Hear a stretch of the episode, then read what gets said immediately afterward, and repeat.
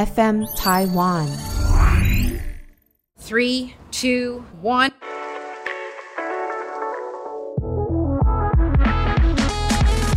我们是为了工作在生活，还是为了生活而工作呢？工作与生活难道只能有二选一吗？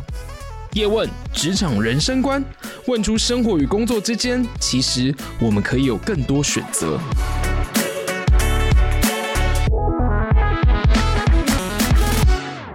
欢迎收听本集叶问，我是主持人东安。本集叶问邀请到我们百度人生学校的创办人、执行长，我们的吕亮正，亮正老师好，谢谢谢谢主持人建安嘛哈，对，建安和东安都可以，欸、对对对，对。我听过你们几集的节目啦，我是真的蛮佩服你的主持功力的，谢谢亮正老师，对对对，要好好来跟你学习一下。哦，不要这样说，今天是要跟你好好的学习，呃、谢谢你的邀请，那也跟我们线上的听众朋友问声好，这样嗯，嗯，OK，亮正老师，这个百度人生学校，摆、嗯、渡为什么取名叫百度？其实百度是农业时代的一个职业啦，嗯，那个时候的交通是不方便的，嗯，所以其实如果啊人们要远行哈，其实他在过河的时候是需要有摆渡人的协助.所以我们常常讲就是摆渡人其实他有一个使命啊，或者是他本身的天职哈，就是帮想要远行的民众从河的此岸平安的抵达，把他送抵到彼岸。哦，对，那我们其实，在当时选择我们的名字的时候，嗯，跟我的 partner，我们其实就是在思考我们在做的事情到底是什么，嗯、想要帮助迷惘的人，哎，是我们在帮助生涯在生涯的各个阶段的民众啊、嗯，那可以从他生涯的此岸陪伴着他到生涯的彼岸，嗯，所以我们就说，我们就是在做现代的摆渡人的工作嘛。那摆渡人生学校里面的范畴是在做什么？其实我们认为说，很多人会从学校一离开之后。就不是这么有系统的在学习，嗯，呃，那我们会觉得以现在跟未来的时代，不管你是在哪一个岗位的职场工作者，其实他都需要终身学习啊。对，那这个学习不只是只有我们以前所理解的能力这方面的学习，嗯，自己本身的成长、持续的发展，啊甚至于说个人本身的这种持续的成长与精进这些事情，其实都应该要有一个专门的机构来协助。特别是很多人其实啊，在遇到这个问题的时候，大部分会出现的是他不知从何开始，哎，对，或者是他也不晓得他自己要往哪里去，哦，就需要摆渡。其实蛮多的是迷惘的人很多。这点其实我真的蛮认同，因为在过去的学科啦，可能不见得是自己喜欢的东西，然后或者是听着名字喜欢，那实际上可能也不见得真的了解他在干嘛，或者我自己学到什么，很多都是你在出社会后，甚至自己在工作的时候，哦，你去念的那个书，才是真的会。自己想要练，然后去吸收进去的书。对啊，对啊，的确啊，因为其实我们任何一个职场工作者，他的发展历程也多半会是如此。嗯，好，就是很少有人是一开始就很清楚的知道自己的选择是为什么这样选择。好，那蛮多都是在一边啊实践的过程。对，在经验当中，那这个经验是什么时候开始发生？有一些人比较早，他会在学生时代就开始透过学习的历程，嗯，在跟自己对话。那他当然就会比较容易选择到一个跟自己内在所觉察到的自己想要成为的自己比较有关的这样的方向。就是每个人的历程也不一样，但是大部分人不会，大部分人其实都会是照着原先这个社会所约束的这种轨迹啊，或者是那个轨道，然后他就是一步一步的完成他的所谓的阶段性任务。对啊，小学、国中、高中、大学，然后出社会，然后你中间只要大学毕业之后没有快找到工作。工作那就是叫做啃老，对，这个我们称之为外在职涯发展历程啦。嗯，哎，所以每一个不同的人，他所选择的那个路径，甚至于所谓从事的职业，其实他都有被规范的结构跟他的历程。哎，所以结构的意思就是，像您要成为一个这么称职、这么优秀的主持人，他就会有一个 他这个主持人应该要具备的知识啊、技术啊、能力啊、经验等等的这些所谓的结构。但是要成为这样的人，他不是一天就可以做到的，所以他可能必须要有一段演进的历程。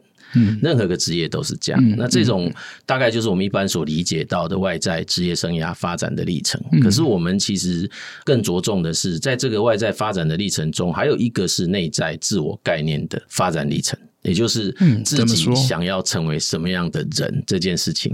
然后其实自己的使命，或者是认为自己想去的地方，自己都会有一种希望可以好好的扮演好我自己内在想要扮演的角色这样的一种动力。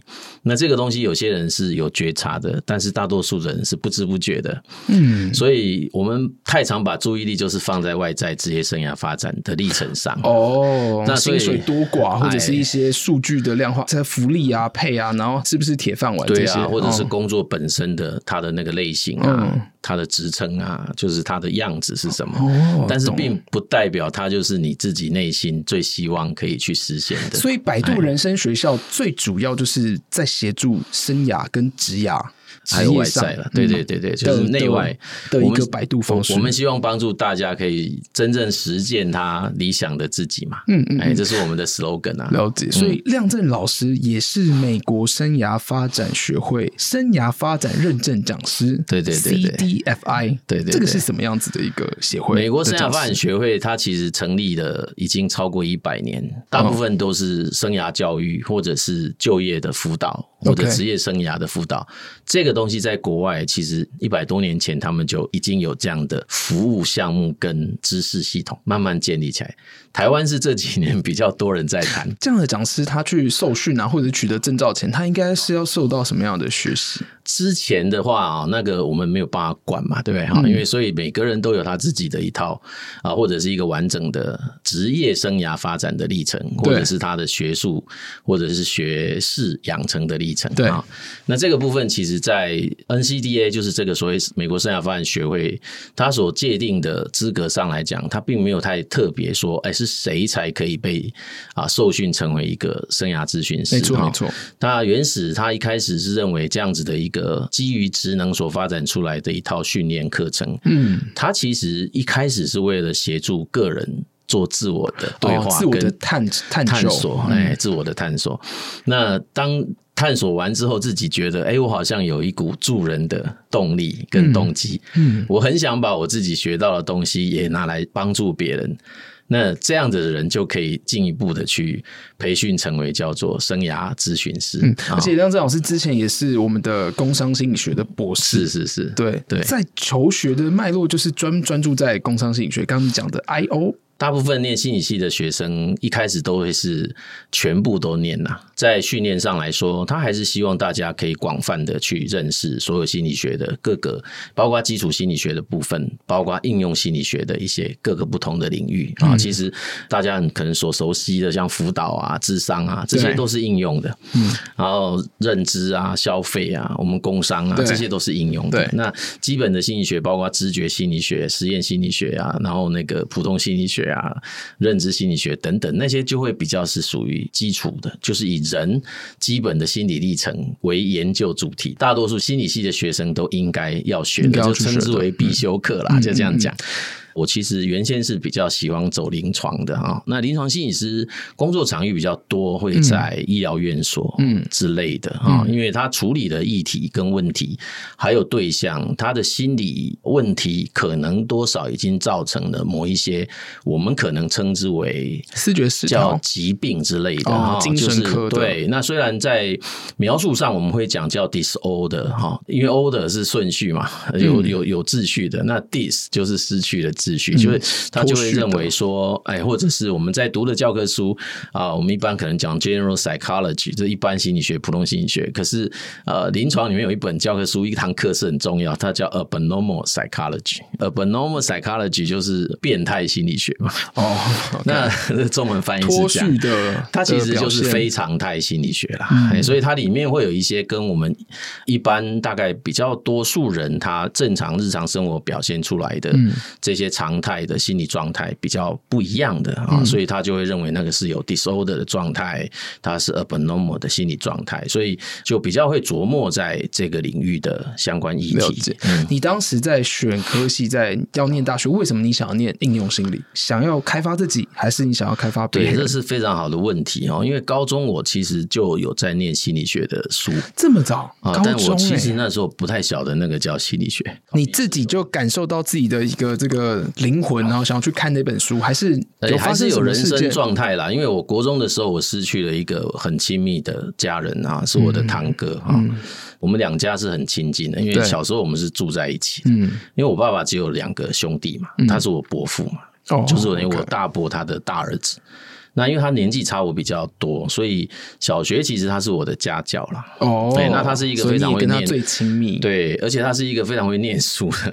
哦，的一个大哥，那他我也喜欢念书啊，所以他一直觉得他很想要教我啊。那我很佩服他，是因为他我们家境以前没有很好，都是工人家庭，那他都是没有补习的状态，就可以考到很好的学校，所以他是建中的，然后后来就考上那个医学系啊，而且他是念那个中医跟西医双学位的那一种，这么厉害，而且在当时对对对，真的是不容易的。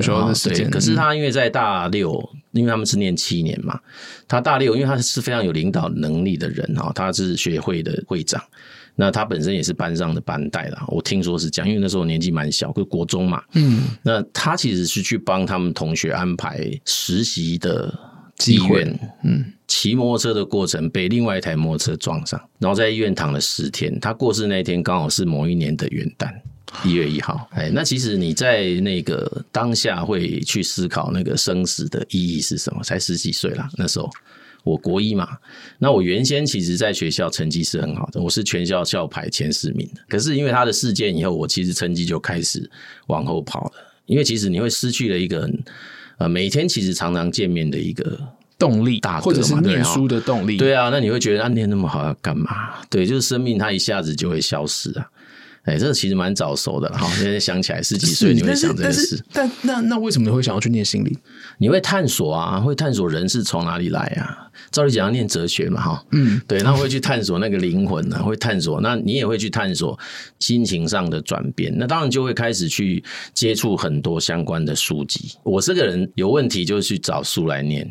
那那个时候就接触了一些心理学的书，我我还是要稍微讲一下啦。我们以前的录取率只有两成多啦，第三类组的只有二十几个 percent，所以事实上是蛮不容易可以考上自己理想中的学校，更不要讲那个所谓的科系。嗯，所以在选择上来讲，后来就是几乎全部是看到只有心理系可以填，然后又有一个是福大的应用心理系，这个就让我很吸引。然后在大三的时候又选择了要去做。开导别人、引导别人的这一块，大三的时候是因为从所谓的临床转换变成工商，嗯、就是等于我把辅导、智商跟临床彻底的割下了。嗯哦，那阁下当然有几个原因啊。那当然有一个原因是我常常讲的是，也刚好有看到一部影片，那部影片只是在描述一个在美国他们是透过线上在接 call in 的那一部影片。后来的一个画面让我很震惊，是那一个 call in 进来的听众啊，想自杀吗？呃，他原先是，但是他后来这个主持人就一直引导他，那他们一直觉得他已经解决他的问题。但没想到最后一通电话是感谢他，说这段时间谢谢他的陪伴，也谢谢他的引导。那他终于懂了，也知道了他接下来做什么。那电影画面当中传来的是一声枪响，那位打进来的人其实是用枪结束了他的生命。啊，这个电影带给你的是什么？我震撼了，我就觉得说哇，做这种助人工作者是不是太恐怖了？对吧？引导到对啊，你而且对对对，所以那时候我其实是有很多怀疑的，就是智商这件事情到底要怎么做才会是一个符合伦理的做法等等之类的。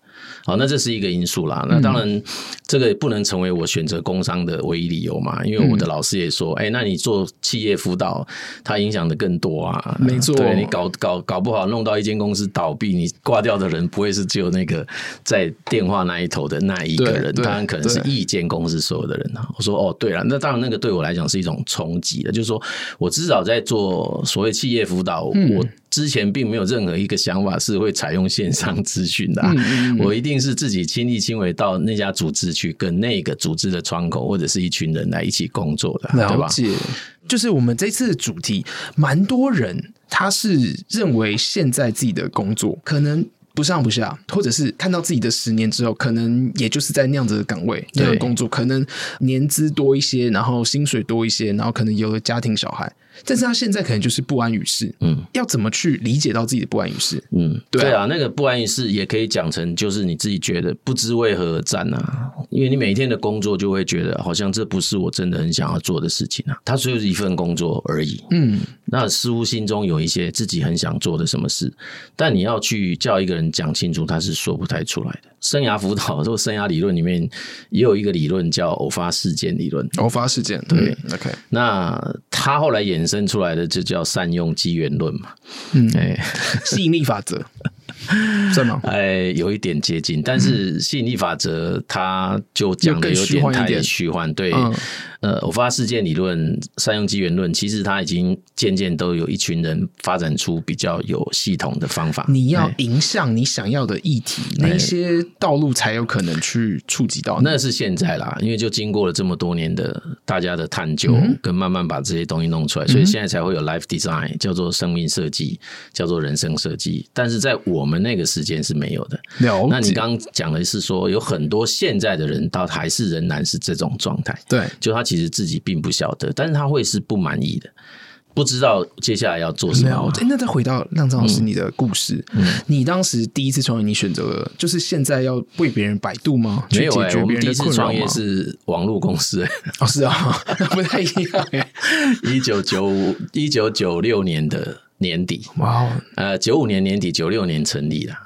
九六、uh. 年就开始做，怎么怎么是网络公司？对啊，你看这个是很早的，很早期。事件，我的 partner 是学电脑资讯的啦。哎、嗯哼，那他当时我们共同看到了 Bill Gates 的数位高速公路的那本书。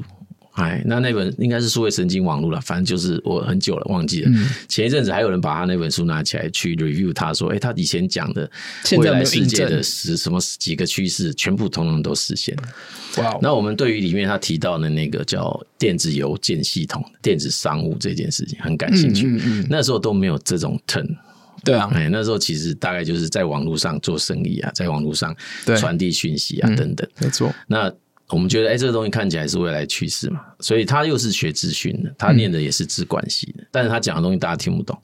但我听得懂他在讲什么，那我有办法把他讲的东西翻译给别人听哦。所以我们两个，当然他那边也碰到一个处理技术，你处理、啊、他也他也遇到他自己生涯的问题，就是他在公司，他在一间大间的外商公司，其实遇到很不合理的事。好、嗯，所以我就怂恿他说：“那不然我们自己出来开公司嘛？你不要老是骂公司嘛。嗯”我我其实是一直这样的原则，就是你一直在抱怨你现在的工作环境，如果没办法改变，那你就自己创造啊。嗯，OK，对不对？嗯、你一直抱怨你没有用啊，那你就假设你哪些事情你自己。看不过去，我就常讲说，不然你就是自己开一间你自己可以接受的公司嘛。嗯，对、欸，那所以我其实就跟他说，那我们要不要就一起成立一家网络公司？嗯，所以那是在一九九六年的时候成立的。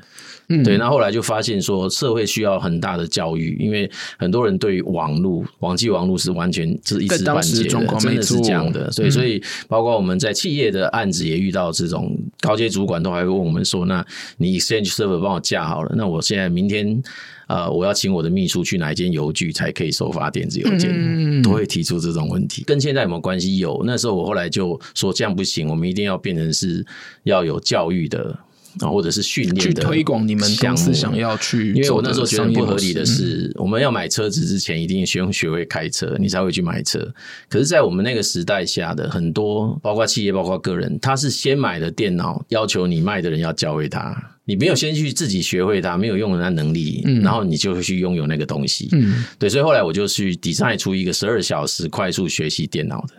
一个 program，哦，就是当时在创业的时候，对对对对对，那其实跟现在确实是有点像啊，就是我们有点在教会人家怎么去把工作做好这样子。那后来嘞，后来怎么走到现在这个？其实后来他开始慢慢的转变成为是电子商务，就我们开始帮人家架电商网站，就是所谓的购物车系统。对，哎，但是台湾两千年就泡沫化，中间又一段把公司结束的历程，然后接下来就再回业界去打掉重练了。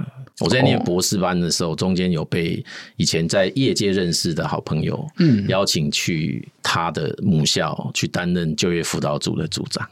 哦，所以如果你要说跟百度的连接，应该是从那个时候就业辅导组组长的经历开始串联的。但我觉得，因为你朋友看到，也是因为你可能过去有创业的机会。然后也有心理学相关的背景，他们觉得这样是 match 到，然后也邀请你到就是去就业辅导这一块。对，确实在学校的的立场是这样。对我来讲，就是我正在念博士，我觉得我需要有一份工作，也可以印证我研研究的主题，又有一个收入，嗯、而且你有很多 case，也有个收入啊。嗯、其实 case 本来是觉得有，后来就业辅导组组长你发现他没有什么 case，因为学生是在智商辅导组那里。是在学务处，我们的就业辅导组是在研发处，就以前叫技术合作处。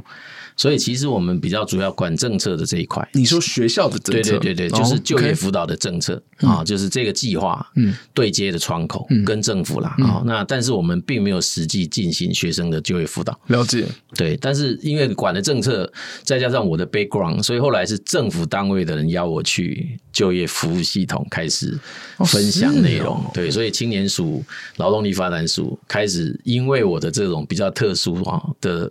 这些经历，然后出现在学校，他们也很好奇啊。然后你明明在业界的人，为什么跑来学校？然后你又在念博士，那你身上到底有什么东西？所以当然他们不敢这样讲，他只是觉得，哎，好像你有些东西是可以分享，所以就邀请你来分享。哎，我就开始在就业服务中心分享。所以一开始邀请时间是两千零六年，那个时候，呃，我还不太晓得要讲什么，所以我花了半年多的时间。十五年前，十六年前，不止啦。十六年前左右时期了哈，那我花了半年多时间去 study 国外怎么做这件事，讲些什么内容，然后我们国内到底这个机构在干嘛？哎，所以大概隔年零七年我才开始第一场所谓的演讲，那就一路到现在。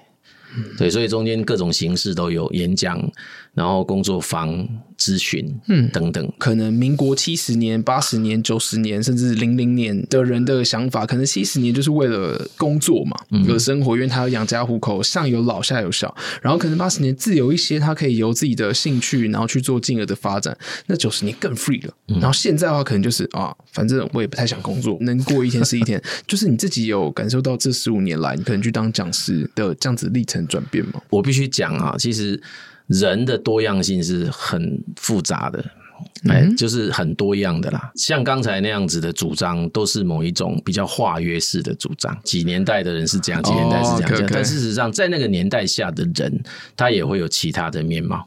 哦，还有其他的就业或职业发展的需求。嗯，嗯，这些年你如果问我的体验，我会认为，事实上我们所常常看到的那一些很化约式的命名，世代也好，或者是问题，其实它都是同时存在在每个时代。的。OK，哎，所以你说问题，也就是几乎每一个世代都会有很相似的问题。嗯哼，哎，他不会说哦，这哪个世代的人就不会特别去想问这些问题。那或者说哦，以前比较早早一辈的人，就是反正他们只需要养家糊口，他不太会去在意。嗯，那其实因为现在的职业生涯的寿命是延长的哈，所以只要是现在仍然在职场上，基本上大家都会遇到很类似的心理反应跟心理现象。所以现在不管哪个世代的人都很想知道你为什么要。工作对啊，工作是为了什么？哎、对对对，就是、然后当然就是可能有一些情境啊，哎、可能我周遭的朋友也好啊，或者是我有看到的一些状态，觉得不上不下，然后哦呃，好像就是自己做得来，然后可能也不会到做到太差，嗯，但是可能自己又不太这么喜欢。嗯、那这样子，你在这么多演讲当中，你有没有感受到？工作给大家的意义是什么？工作是为了什么？那个就是为何而战嘛，就是每一个人都想要找到我自己在职业生涯当中的为何而战。我为什么会想要这么努力工作，或者是想要赚钱呢？或者是爱上工作的理由是什么？钱那个就是一个外在的诱因嘛。Herzberg 的二因子理论，他有提到报酬、薪资报酬、收入等等这些，其实对于在工作动机的概念来讲，它都是保健因子。保健因子的意思就是，如果我不足或没有，我会不满意。但是就有了就好了，它不会因此让我觉得我会满意。会让我满意的其实是另外那个叫激励因子。那激励因子有很多人就会有所谓成就感，或者是其他归属感，或者是胜任感，或者自主感等等，有各式各样的激励因子。所以我可以利用二因子理论去判定自己喜不喜欢，或者是我。我觉得是这样，就是这个自己工作的意义。我们这个教育系统跟职业生涯的发展历程，很少有正式的生涯教育让自己想这件事。那我们大部分很快的，在现在，尤其是现在啊，我们对于所谓职业生涯的发展，或者是就业或者职涯的这种资讯啊，其实就是来自于这种公开讯息的影响是非常大的。嗯，所以我们很容易会被现在外面所传播的这些讯息给影响。哦，那有一种标准，安静离职啊，会有这些标准。哦、那这些标准你仔细看，很少是内在标准，很少是个人标准，大部分就是社会的标准。嗯、就是你应该要做到怎样，那才是叫成功的职业生涯。哦，月薪十万啊，或者是跟哪一个 role model，、哦、但是都没有你。达到什么样子才会是你自己真正觉得那个就是理想的？所以，百度人生学校就是帮每个人去探究自己。是啊，那这个东西不会说很个别，说每个人都完全长不一样。因为学术研究或者是理论，我送给你这本书《职涯锚定》，其实这位 MIT 的老师，他花了五十多年，就慢慢整理出内在的发展动力。其实这些发展动力，它把它称为 career dynamics。嗯，所以就有可能有外在钱、薪水，外在那个是外在质押，就是 external。另外有个 inner 的，就是内在的啊。我们也讲叫 internal 的，就内在的这个 career development 这一块有八种不同的发展动力来源。外在的话有什么样子的因子？外在大部分人就会用地位啊、声望啊、职称啊、收入啊等等这些。你有没有拥有什么样子的财富啊？那内在八种是哪八种？对，八种对，所以这八种是由三个面向构成的，就是我们人在职业生涯发展的过程当中，会慢慢的学习到自己的能耐是什么。这个能耐是指什么意思？对，就是 skill and competence，就是技能跟职能，就是我到底能做什么。第二个是我的动机 （motives），就是我想要做什么。因为我们在发展过程，包括学习，包括后来的职场转换，嗯，你去做这件事情，想不想要做，还是不想要做？嗯啊。第三个是在面临到一些可能没有办法同时做决定，我需要有所取舍的时候，背后就会浮现出我的内在价值。哦哎，就是我自己认为重要的东西，那个叫 values，哎，那个就是价值观。所以这三件事情合起来，它就称为叫 career anchor。那这个 career anchor，对，他后来从一开始一九七八年，他找到了五个，后来变成八个。哎，那这八个我简单叙述了啊。有一种人是想要去实现我在某一个专业领域的专业，那这样的人他的 drive 就会不断的去学习、成长、精进。对，不管是。文职的、劳动的，各个都有，哎、欸，都是有人很想要自己选择的某个专长，然后我就在那个专业里面持续的发展，是吗？也说是啊，各个都是。OK，、欸、你说这是第一种木工师傅也是啊，我干嘛？所以我称为他叫专家达人。OK。啊，technical and functional 的这一块啊。第二种是想要追逐的是拥有更多的权利以及资源，我可以掌控更多的权利以及更多的资源可以分配。这个是什么意思？我的 title 职称多，然后还有认识的人多，可以建立我的人脉网络。他可以掌握到更多的权利跟资源分配的能力。这个不管是哪一种位置，那通常当然就组织当中更高的位置嘛。OK，所以他在职业生涯、外在职业生涯的发展，他就会想办法去透过各种可能的管道，让我自己可以爬到一个位置。只要有这样子的特质的话，可能他会很骄傲说：“我认识谁谁谁。”他不一定会想要说认识谁，他会成为谁谁谁啦。哎，就是他想要让自己变成谁谁谁，所以他不惜的去可能 close function，他自己不断的去在一个组织当中一直往上爬，嗯，哎，他掌握更多。那这个我们称为 general management 专业经验，哎，其实 GM 他的目标就是在最 top，也就是在一个组织或者是任何一个机构，他是最 top 的一个。OK，所以这个就是刚刚讲的第二种，那第三种就是追求的是自由、自主跟独立。这种是 autonomy and independence，就是叫自主工作者，他就是以追求至高无上的自由为最高指导原则。所以，即便在外在工作，他是一个组织，这个组织也应该要给他足够的自由度。很多人都说，想要足够自由，你必须要足够的自律。哎，自律啊，或者是专业啦。其实，在我的在我们的研究中，他必须跟刚刚第一项讲的那个专业的学习跟成长精进，它能搭配起来。哎，就是他本身也要那个内在动力，否则他的自由是空的。对，只有空泛的想自由，但是他没有能力可以取得这一个位置。OK，自由好。对，第三第三种是自主工作者，嗯、第四种 drive 是安全感的实现，就是他要的是安稳可靠的一个外在工作，嗯、所以工作要有保障，不可以随便的就丢掉。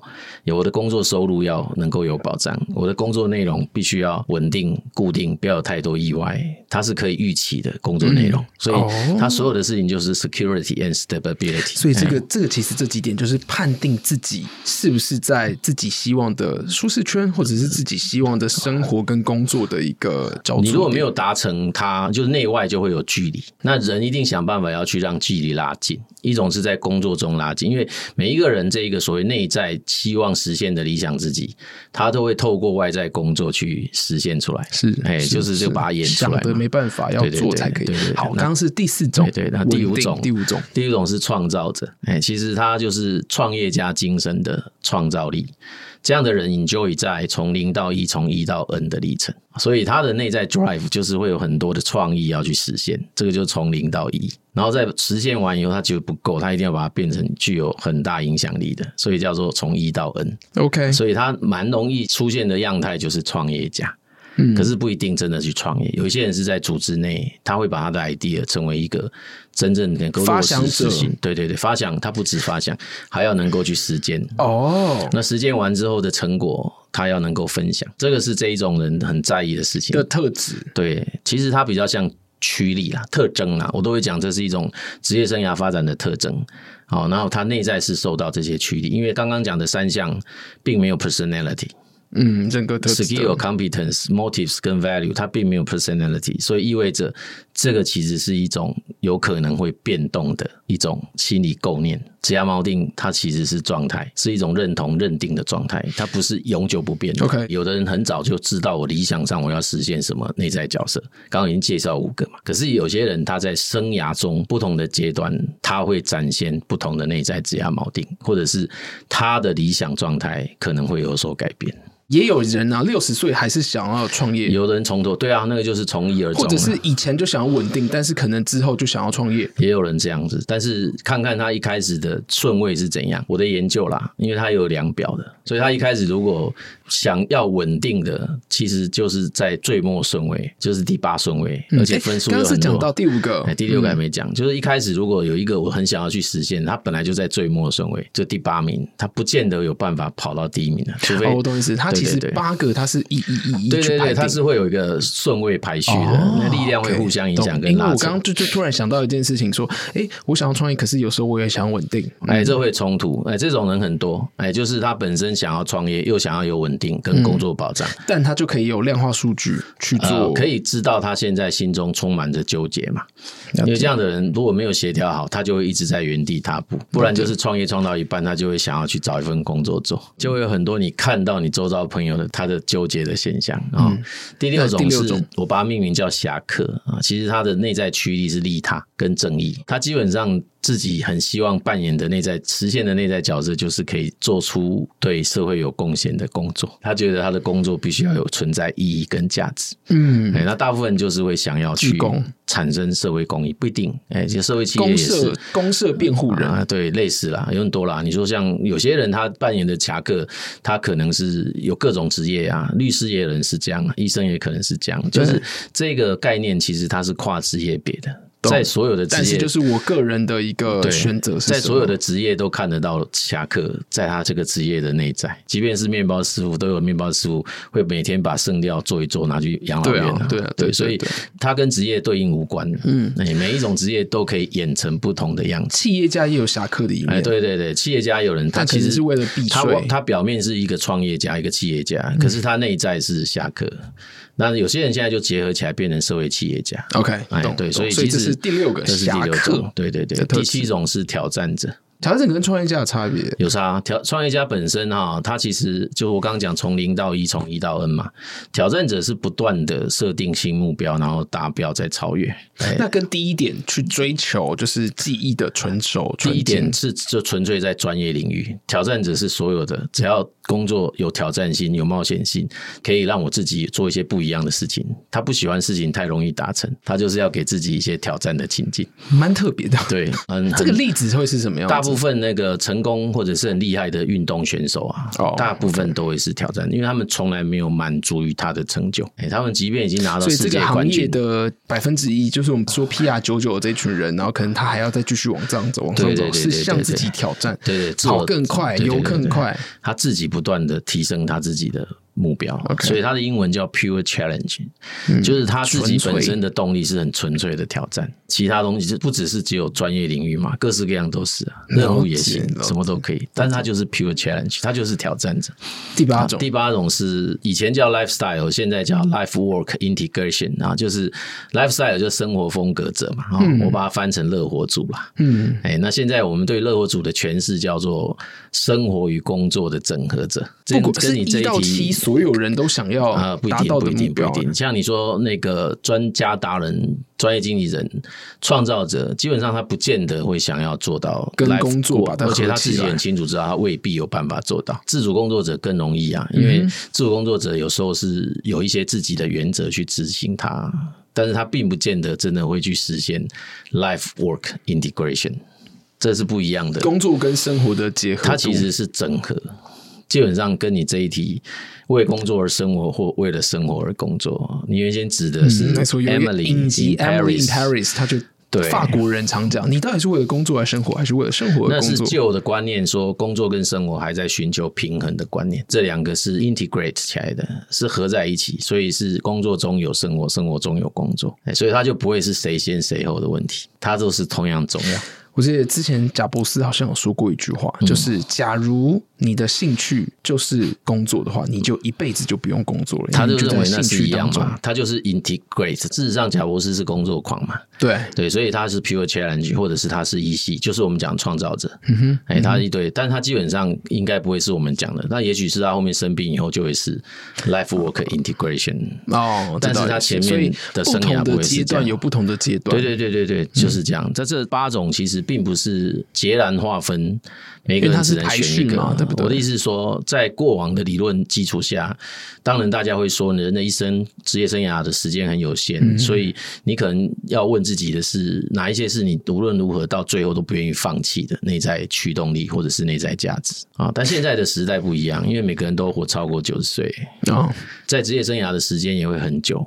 可能七十年、六十年，嗯，所以他不会那么早让人家放弃掉选择。我也许先从专家达人开始，那我后来会发现，哎、欸，我好像蛮适合做自主工作者的，所以我就要去实现自主工作者。又适合当 GM。对，那之后很可能我又被邀请回去，等等。就是你在这个不同的阶段，你的生涯阶段状态不一样，可能自己内在的这种考量点会不同。嗯，但也确实有人是从一而终，都是相同。嗯，对、欸，老师，那我想问到百度人生学校啊。嗯通常来报名的学员伙伴们大概会是什么样子的状况，或者是你有没有听到什么样的 case？你讲的是参加咨询师培训的，还是来咨询的人？来咨询的人，来咨询的人，因为我们是自费的啦，嗯，所以自费的人他的年龄阶段的确会是比。现在如果是公部门所提供的这些咨询计划，都比较稍微有工作经验一些。对，蛮多是面临到转职前的一些辅导，评估他适不适合离开现在的工作，要转换到新的地方。他需要寻找的是第三方的意见，来给他一些参考。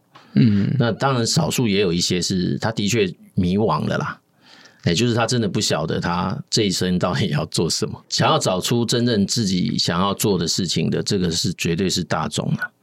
哎，就是自己真的很想要去做的事情到底是什么？如果用我们比较容易理解的，大概从几个面向嘛，有的人就想知道自己喜欢的领域是什么，对，这是兴趣啦。嗯，有些人想知道自己适合的是什么，因为他很显然发现他以前可能从事的工作都不是很适合他。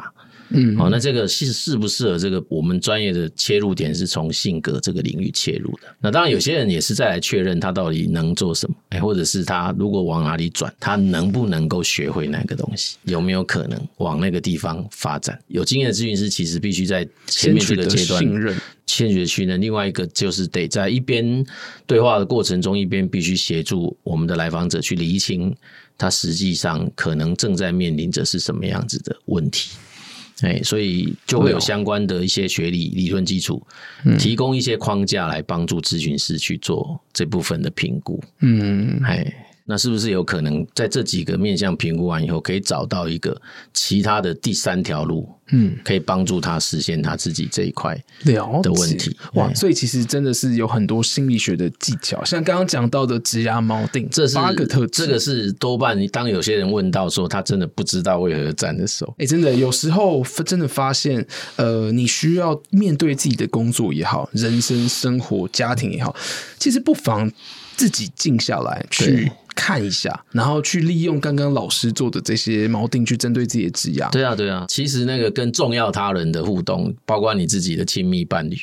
都是啊，因为有些人一开始要交往前，并没有好好清清楚楚的彼此交换这一块的内在动力、存在价值哦，内在动力。对啊，嗯、你大部分只有在情感上交流，但是事业上的不见得谈的那么清楚。所以摆渡人资深学校也有在教这些啊。哎，因为我看有没有教，我是说这一套可以用到那边。哦，这一套可以哦，OK。但是我是私人呐、啊，有些学生他私底下会来问这个，我会跟他讲，我说这里其实是可以拿来看，嗯、因为那些 anchor 里面简单划分会分成三大类。有一种是工作优先，就是工作导向；有一种是生活优先，嗯、生活导向；有一种是这两种都是重要的。工作与生，工作与生活大家都应该都是生工作与生活。不一定，有些人真的是工作导向的，而且有很多，他也不分男女。嗯嗯嗯，哎，他基本上生活面很少很少的。这样子的人，其实他很多事情是以先以工作为考量的，嗯嗯、家庭这一块、生活这一块，他是先放在次位的。有一部分的人，他是以生活优先，那工作觉得他只是拿来提升我生活品质，他只是拿来让我过生活，嗯、这也有啊。对，那你想想看，如果你一个是工作优先，一个是生活优先，那个落差就很大。可是会不会这样想？假如你存款很多，或者是你已经家里很有钱？那你觉得，那你就绝对是生活工作者啊？你觉得郭台铭是生活优先吗？你觉得王永庆是生活优先吗？你觉得张荣发是生活优先吗？台湾这几个首富有哪一个是生活优先的？没有。全世界那几个首富有哪一个是生活优先的？他跟你的外在这些是不见得挂钩的。所以这就是这个内在职涯动力的一个很不一样的地方。OK，我大概了解意思，就是你刚刚讲到人类的多样性，对啊，或许这个就是多样性。我们可能在很羡慕别人的时候，但是别人可能还是为很多地方在去做交流。但是不会演啊，现在的整个社会趋势，对于这种所谓的 life work integration，还有那种 autonomy independence 这个部分的追求的人是越来越多了。嗯，哎，就是自主、自由、独立，还有那个，这是整个社会的发展趋势。我觉得真的就是，以开发国家，不是欧美啊，他们的风气其实也渐渐都是这样。但是你会发现，绝对不是全部的人都是这样。你在那个社会里面，还是会看到很多是工作优先的。OK，大概对，这套理论完全是 MIT 美国的发展过来的，而且是五十多年的。嗯，然后他在亚洲，在台湾整个华语区，大概我用最多嘛。嗯，日本也有在用啊。我这几天还在跟对方他们做联系，其实他们这样的理论在其他国家也有人在用啊。哎，这个其实也就是跟 HR 是啊是啊是啊是啊，选择其实很重要。所以这套东西，因为 MIT 这位夏恩老师，我是跟他相同的背景的，我们都是工业与组织心理学家，是，所以我们这些东西其实不会只用在个人身上，它其实是很源头是用在企业身上的，就是在企业那边可以做人跟组织的这种匹配。嗯，对啊，CDA 这一块实际上发现是询问的人也多吗？呃，现在越来越多哎，像我们今年的班。其实全部都是蛮糟的，还有人恐吓我们，如果不让他报名，他要留负评。所以不是本科系也可以当哦，是因为它源头就是自我探索。这个课程原来是给自己自我探索的前提下，你有可能有侠客的感觉，你也想帮别人。哎、你你你的理解很快，对，所以我们的、嗯、我们的咨询师其实超过九成以上在前三顺位都会有侠客的这个 anchor，对，所以基本上他就会自然而然的很想要，嗯。找到自己利他的一种管道跟方法，嗯，所以百度人生学校也可以颁发就是这样的证书。我们本身是会申请帮他申请美国的生涯发展学会的国际认证，嗯嗯。嗯、他是咨询师，呃，他全名叫国际生涯发展咨询师啦。嗯，那 Career Development Advisor 嘛，哈，嗯，他其实是有几个不同的阶阶段呢，像我们是 CDFI 那个是 Instructor，就是讲师，那上面还有一个叫 Master 的。哦，就是讲师的老师，他大概就是在台湾三阶啦，就是从 advisor、instructor 跟 master，嗯。但事实上，在大中华地区还有一阶是 CDP 的啊，那个 P 是 professional 的那个 P，他是给中国这种速成班的四天，他就先在一个小圈小领域，比如学校或者什么机构先去做介入的。好，那它等于是 CDA 的前前修班，嗯，好，那 CDP 基本上不太能做 CDA 的事啦，它其实就是很聚焦在某一些特定，比如说高中啊、大学啊，某一些场域，嗯，哎，它就是马上赶快四天，你赶快可以做最简单的介入，嗯，它其实是有规范你的工作年资啦，嗯，哎，就是你要有一定年资，你就可以直接真的走那条路径。哦，那如果没有年资，他先上课是自我探索，嗯，完了之后是自己去完成那个年资。比如说两年，嗯，那你就可以来申请认证。我们因为全实体课哈，所以就会有十一堂是在教室内的要完成的。嗯那这个大约大约是有三个月，那后面有三个月的时间，就是他实际要有个案。那去哪里找个案？哎，自己找。那当然，我们也可以协助去把这个讯息发布啦。那这样让人家来做实习，两个实习个案。CDA 就是生涯发展咨询师。对的，对的。好，那这个这个也是人生百度人生学校里面的其中一个项目。那我们这个训练大概要花半年左右的时间。哦，那其实相对于其他的专业领域，它是短很多。所以当时我们其实。是有跟一些资深的老师讨论，在心理学助人工作者这一块，不太能够让人家这么快就认为你就有这个能力助人，因为职涯咨询师也好，生涯咨询师，他其实很在意很吃这个专业的实践哦，还有专业经验，所以我们其实是希望先有一个基础训练，可能是七十五分、八十分，那你先去实践，在后面要持续做那个进修。嗯啊，包括 case study，或者是像我们后面还有针对一些不同的理论跟测评工具做进阶的训练，因为我们已经六百多个人受训了，然后有将近三百个人今年都会取得国际认证。我们其实在全台湾的五个地方有成立了一个自主社群啊，那个社群是要做什么啊？对，就是我们的学员嘛啊，就是有北区、新竹、台中，然后南部啊，南方百度，还有宜化东，所以我们其实全台湾有五个所谓的自学社群。自主社群，嗯，他每个月或每两个月就会有一个聚会，嗯，那这聚会有专业的学习、嗯、分享，或者是邀请一些人来做指导，这样。那我们公司本身也会提供一些资源在这五个社群里面，哦，所以其实它是其实算是有点帮你全职去做到这样发展咨询师的一个。对，其实这个是这样的，我常讲就是拿到证书，它其实是开始，不是结束。上课是兼修，嗯，取得认证只是先审核一下你这段时间学习的成果。嗯，但是真正开始之后，对，真正开始助人，其实是从这里开始。嗯嗯嗯。那我们同时也公司本身因为有承接一些政府的专案呐，我们十几年、二十年了嘛，所以其实也有很多人认识我们，知道我们，所以他也知道我们在培训这些专业的的的的咨询师。嗯，所以还是会有人来询问我们能不能够建议跟推荐适当的人选给他们的机构。哦，比如说企业组织也好，呃、或者是公部门的机构，公部门机构，当然我们大概都会送名单给他们。嗯，一旦被选上，他们就有实践的机会。那我们另外当然也从前年开始，我们就开始有结合公益团体，开始做公益咨询。天使星基金会啊，嗯，颅颜基金会等等的，嗯，那他们其实都会有年度的活动，那里面有本本身是他们的照顾的对象，嗯，也有他照顾对象的父母亲，嗯，因为这些基金会可能都是有一些比较特定对象，嗯，那他们的父母亲可能因为我们家中有这样的家中成员，他多少会影响到他自己的职业生涯的发展，对哦，所以我们这部分可能需要给一些建议跟协助。这这块其实真的大家越来越多看重，对，然后还有想要面对自己。对对对，那还有像他的手足，面对他的对他的亲朋好友也好，对他的手足，那还有那个机构的义工。那最近还有一个学生跑来找我说，哎，他现在有遇到一群年轻青年癌友，哦，就是其实都是三三十岁左右，三四十岁左右，但他们身上因为曾经得过病，生过病，但现在治疗好了。或者是正在治疗中，快好。但是他们有什么样的职业选择？哎，对，他可是他们其实中间中断了嘛，嗯，所以他就觉得，哎，是不是应该有办法来协助他们重返职场，嗯，或者是重新再去标定他自己的职业生涯？因为人经过了这么大的一个人生事件，工作的意义感会改变。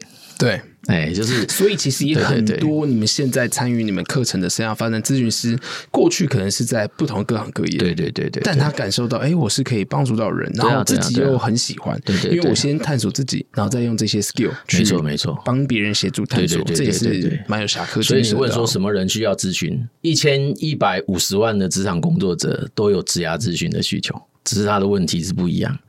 那你再扩大到更大，基本上每个人人生都需要生涯咨询，而且每个阶段，刚刚其实你有说每个阶段都会不太一样。对，那我们算是因为比较早开始正式跨进去这个领域，所以我们现在其我们是自诩做全生涯的啦。嗯，全生涯的意思是，现在以生涯教育来讲，学龄前哦，从幼稚园开始就做生涯唤醒，所以其实我们是有四岁到十岁的生涯唤醒的课程、职业探索，然后再来就是国小、国中那个兴趣的探索。然后高中生的生涯定向，一直到大学生求职力、竞争力等等。我只有听过高中生开始。对对对，那这个在生涯教育叫 K 十二了哈，就是 Kindergarten 到十二年级，它其实是一个专门的领域。没有，那里面其实有分不同的阶段。那我们在不同阶段都有分别介入的、嗯、啊课程方案、工具、教具、嗯嗯、教材这些都有。所以这一些资讯，其实，在我们的网站“百度人生学校”，哎、这个说的好，因为还有一个叫“未来的下一步”嘛。对啊，对，没错。我们下一步就是